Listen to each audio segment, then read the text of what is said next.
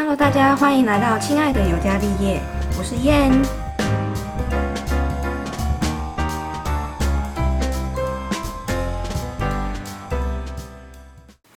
Hello，Hello，最近因为疫情稳定的关系，大家有没有开始去电影院看电影了呢？有很多片就已经陆陆续续在台湾上映，那其实几乎大多都是国片呢，因为其实外国片。顾虑到全世界票房的关系，还不敢就是大意的去上映，因为如果票房凄惨的话，基本上就是血本无归了。所以其实有很多嗯强档大片啊，没能够上映这样子。于是，呃，台湾目前是那个刚好是国片优势，你知道吗？因为都没有片赶上啊。最近有蛮多片开始上映了，那比较多讨论的大概就是那个《失速列车二》。跟那个打喷嚏，那基本上打喷嚏这部电影，我其实期待很久很久，我一直都有关注它什么时候会重新上映，然后也抱着一个嗯最坏的打算，就是可能我这辈子再也看不到这个片。那它其实打从预告一开始出来的时候，它六年前哦，预告一出来的时候，我就已经在关注这部片了。然后我看完它的预告，我就觉得我很想看这部片。那嗯，就这样子，因为那个柯震东的吸毒事件，那让这部片就是压了很久，然后一直到现在六年之后才开始重新上映。但是也很不凑巧的，就是遇到疫情，所以其实它的票房也没有说太好，就还蛮可惜。这部片真的是还蛮它的命运多舛啊！这部片我其实真的。关注很久，异常的关注他，因为除了他是我最喜欢就是林依晨演的电影之外，然后跟九把刀的那个小说有关系，然后加上我觉得比较大多数原因是因为他预告真的剪得很好，剪得让你很想看，然后所以我就是过了这一个吸毒事件之后，还是有持续关注他什么时候上。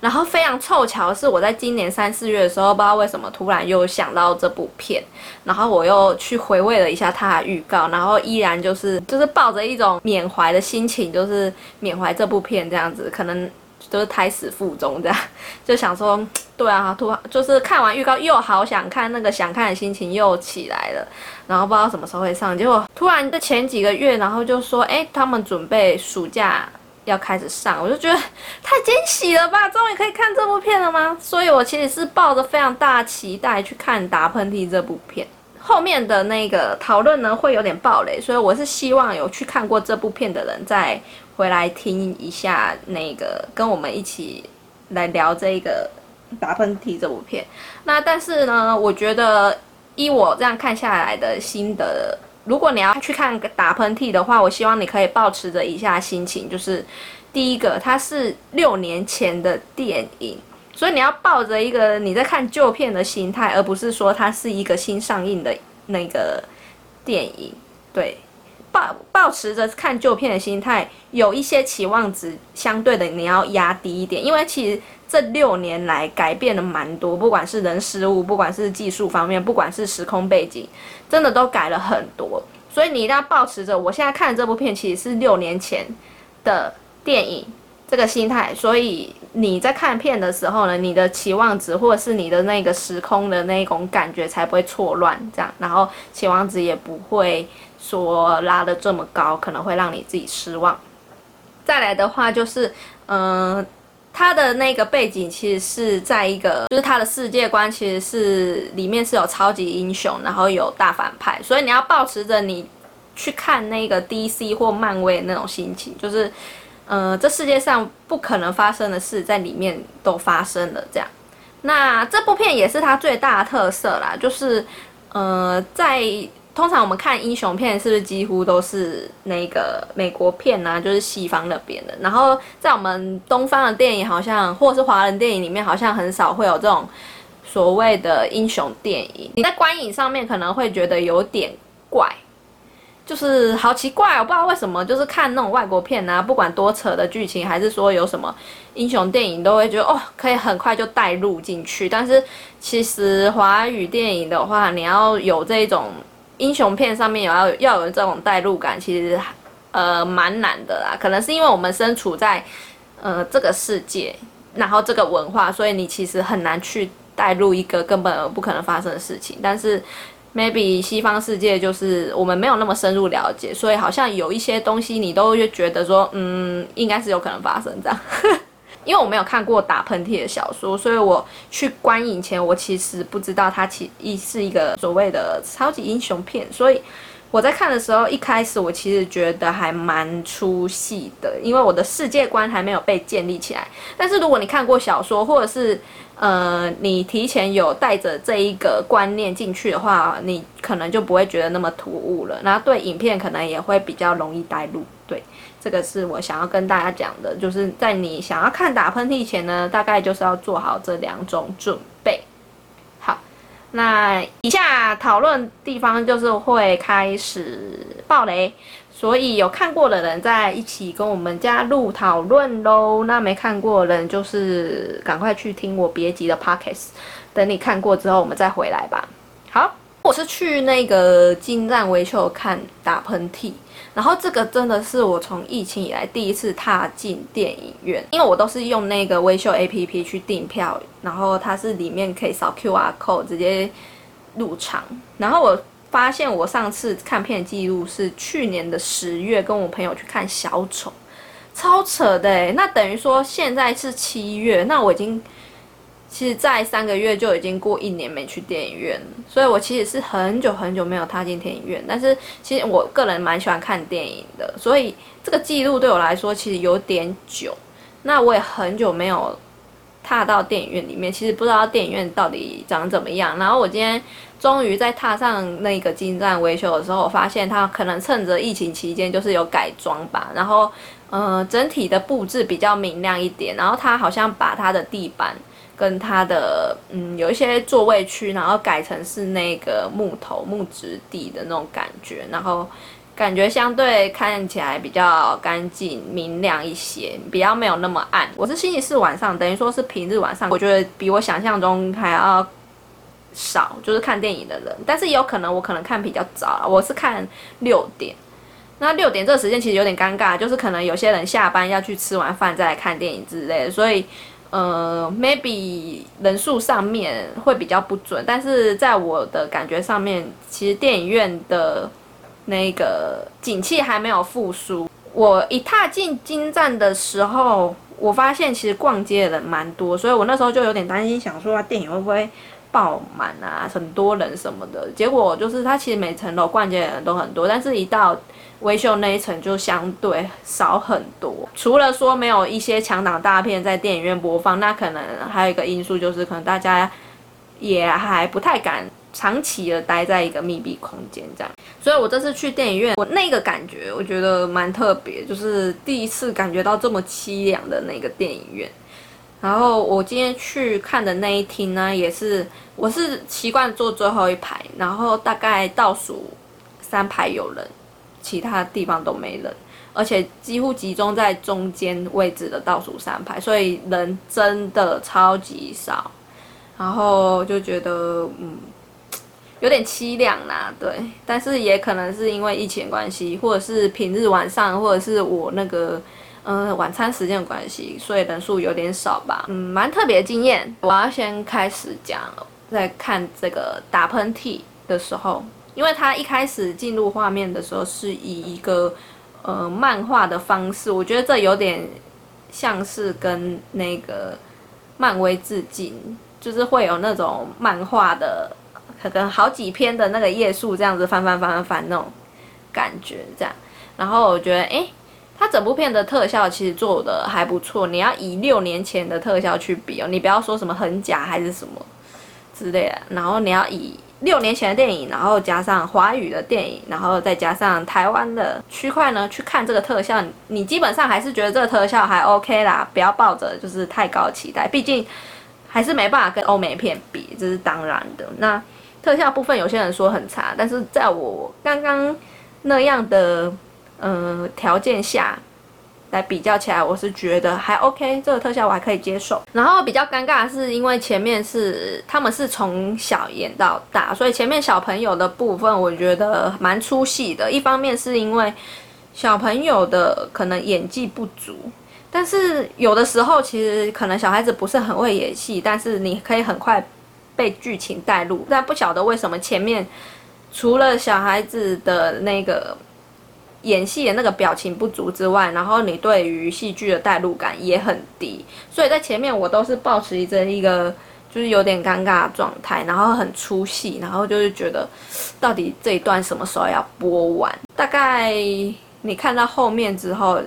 你慢慢看到结尾，然后它结尾会顺便跟前面小时候有一些关联，就是男女主角的一些相处上或者是情感上面，会跟小时候有些关联。那那时候刚好可以形成一个对比。那那一刻你才知道说，其实前面的铺陈是有意义的，但是比较可惜的是，前二分之一的电影，我觉得它的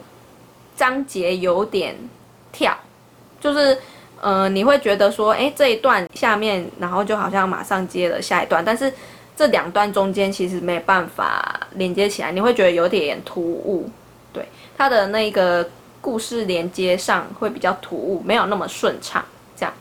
然后加上就是。因为我去观影之前，我没有看过小说，然后我也没有把它带入是一个英雄片的这个设定，我就一直以为它就是一个简单的爱情片，所以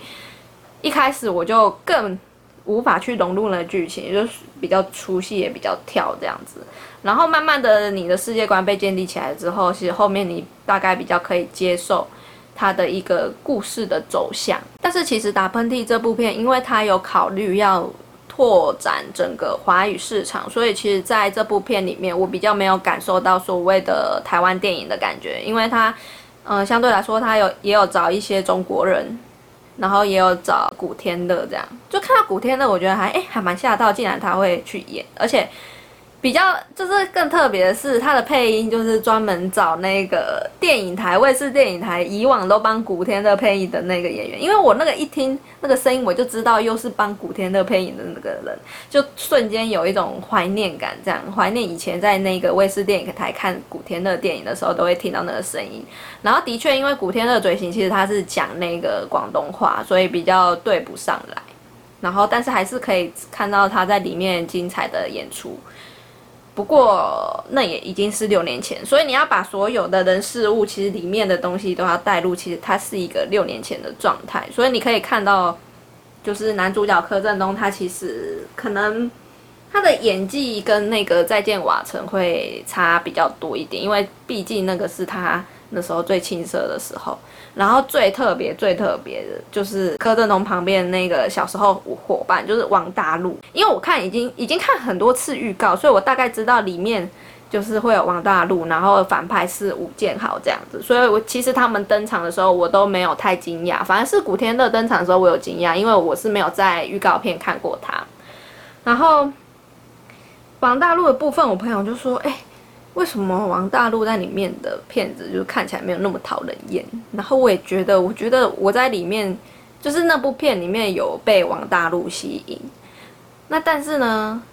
这个片是在我的少女时代之前，所以是他非常默默无名的时候。那我觉得后来我跟我朋友讨论完，就是可能 maybe 相由心生吧。为什么他现在就是？可能在台湾风评没有那么好，除了他往大陆发展，或者是他之后的那个表现上，都有一种那种嘴脸，就是你知道他最经典的表情，就是嘴巴往上斜那样，然后还有加上呃什么大平台这件事，对他的那个印象分数真的是低到爆炸。但是你在看那部片的时候，你可以看到其实他一开始。并不是这样，他一开始其实是非常，我觉得是非常迷人、非常吸引人的，就是一个青涩的弟弟这样，然后在外形上也蛮好看的，然后在表现上也没有那么的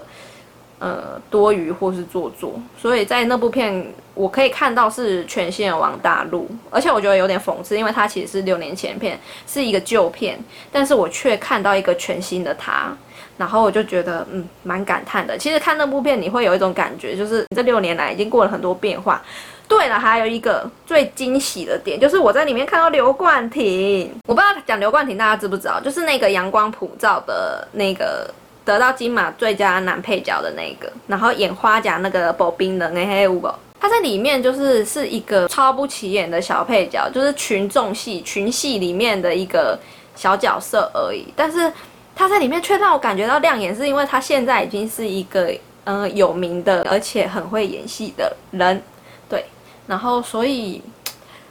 突然看到他，虽然在群戏里面，但但是我觉得他有散发着一个光芒。可是 maybe 在六年前我去看，如果我去看这部片的话，我可能也不会注意到他是谁，所以这个是让我有一种特别的感觉。嗯，我刚刚讲的反派吴建豪嘛，我觉得他这很适合演反派，虽然他可能整部戏出现不到就是几分钟，但是他的那个疯戏，因为他的反派其实是有一点你知道疯子 k 笑这样状态。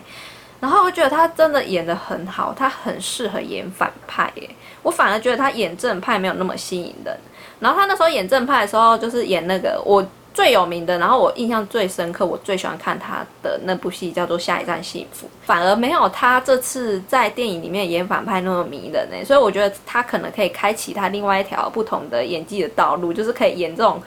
有点疯子、k 笑、k 笑，然后小丑型的那一种反派。对他可以朝这条路前进，我觉得还蛮吸引人的。但是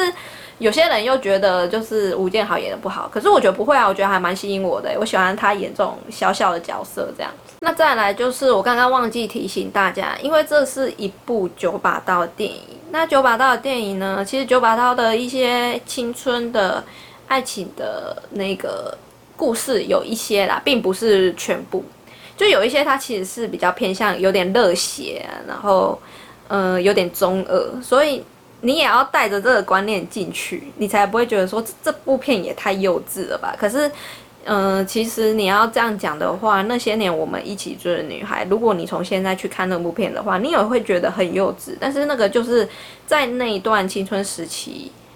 最代表的词，那就是热血又中二，就是这两个词。所以这部片其实有一点这样的元素，所以在看的时候，我其实有一种。嗯，非常特别感觉，就是觉得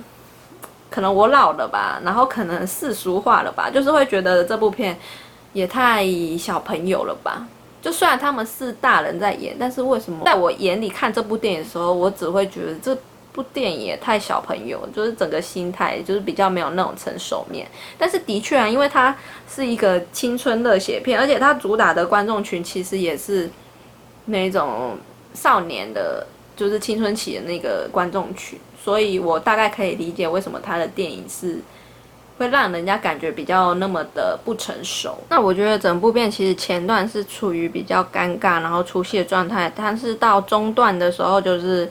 会开始衔接嘛，会有所谓的起承转合，然后中段的时候就是也有一些搞笑的片段，还蛮不错的这样，然后故事就开始循序渐进，然后到。最后后段高潮的时候，我觉得还 OK，还不错。高潮的那个点呢，我觉得还蛮精彩的。这样，嗯，我只能说九把刀的故事可能都这样。除了我刚刚讲热血中二，然后到最后一定要就是有遗憾，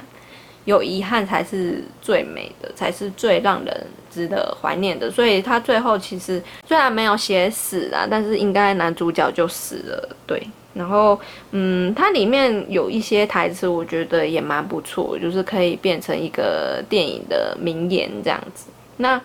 嗯，虽然看完最后我竟然没有哭，那种老掉牙死人剧情，应该我基本上都会掉眼泪，但是可能是因为我已经长大了。但是我在回推，就是如果是六年前上映的话，搞不好我会哭得稀里哗啦。因为六年前我大概是二十二岁，所以那时候应该是对于这种情感方面感触会蛮深的。但是现在我已经二十八岁，所以在看这部电影的时候，其实我会觉得好像在看卡通的感觉。对我来说，这部片其实已经算是一种娱乐片了。然后，嗯。我觉得整体来说，大家还是可以去看这部片。那一样就是带着我跟大家讲的那些心理准备之后，然后再去看这部片，其实还蛮 OK 的啊，也没有到说负评这么满点。对啊，毕竟它也是一部老电影了嘛，所以你要跟现在这个时空背景去搭上去，就。当然会有点格格不入啦。但是整体表现上，我觉得还算 OK。然后其实他电影结束的最后，因为这部电影版权是那个柯震东的爸爸，就是他们两个好像一起开了一家电影公司，然后把版权买回来，然后播放这样子。所以他电影最后结束的时候，他是有一幕是。那个柯震东写给大家的话，就是因为它里面其实是不倒下嘛，就是怎么打都还是会站起来。然后他就是用这样的这个形象呢，去说明他这部电影上映的状况也是也是这样子的一个状态。这样，那我觉得其实因为很多人也是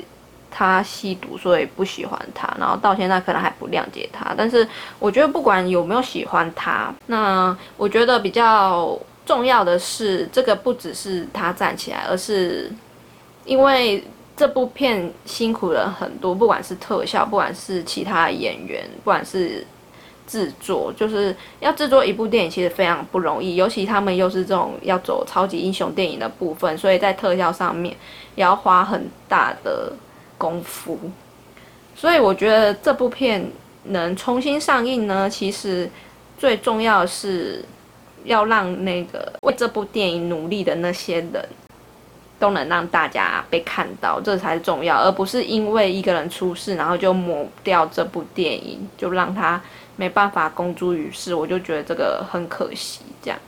我觉得大家还是可以给予鼓励跟支持，毕竟就是制作一部电影，其实并没有那么容易，而且蛮难的。我觉得看里面的特效，虽然大家可能。骂要死，说什么特效很出戏，但是我觉得不会啊，我觉得还 OK 啊。我之前好像有看过一部华语电影，特效也很多，叫做什么警察，刘德华跟那个徐熙媛演的，那个我也蛮出戏的，你知道吗？叫未来警察，对，它叫未来警察，因为它是未来，所以它里面有很也是蛮多特效，但是那个相对来说也蛮出戏的。基本上看过《打喷嚏》这部书、这部小说的人，大家都觉得蛮好看的。那可能看过小说的人。再去看电影的话，会比较容易连接得上。那如果他可以在呃多一点时间，好好的去把整个故事架构或者是剧情呈现上来说，我觉得很多地方比较不会那么突兀，因为它整部戏大概一百多分钟，那进度有点太快，那起承转合有点不是那么的细致，所以这个是可以在。改进的。以上就是我看完打喷嚏的心得啦。那不晓得大家有没有去看这部电影？那虽然可能网络上的评论没有那么的好，不过大家还是可以去电影院看看。我觉得还是算蛮值得去看的啦。对啊，可能因为毕竟它是六年前的电影嘛，那可能大家以现在的眼光再去看旧电影的时候，会比较没办法有那种代入感。你就是。进去电影院坐着，然后把自己想象是六年前的自己的话，搞不好你看那部片就会有另外一种感觉。我自己感觉是会是这样啊。现在是因为变老了，然后可能比较成熟了，思想比较成熟了之后，回去看这部电影会觉得超中二的这样。但是如果是六年前的我自己的话，有可能搞不好看完这部电影会哭得很惨，然后觉得它里面很多话讲得很有道理什么之类的。对啊，就是一个蛮特别的体验啊，毕竟没有过这种。就是电影拖很久，然后才重新上映的，大家还是可以去体验看看啊，可以去体会一下。好啦，那今天的话题就到这里啦。如果喜欢的话，要给我五颗星哦，五颗星，五颗星。那我们就是下次见喽，拜拜。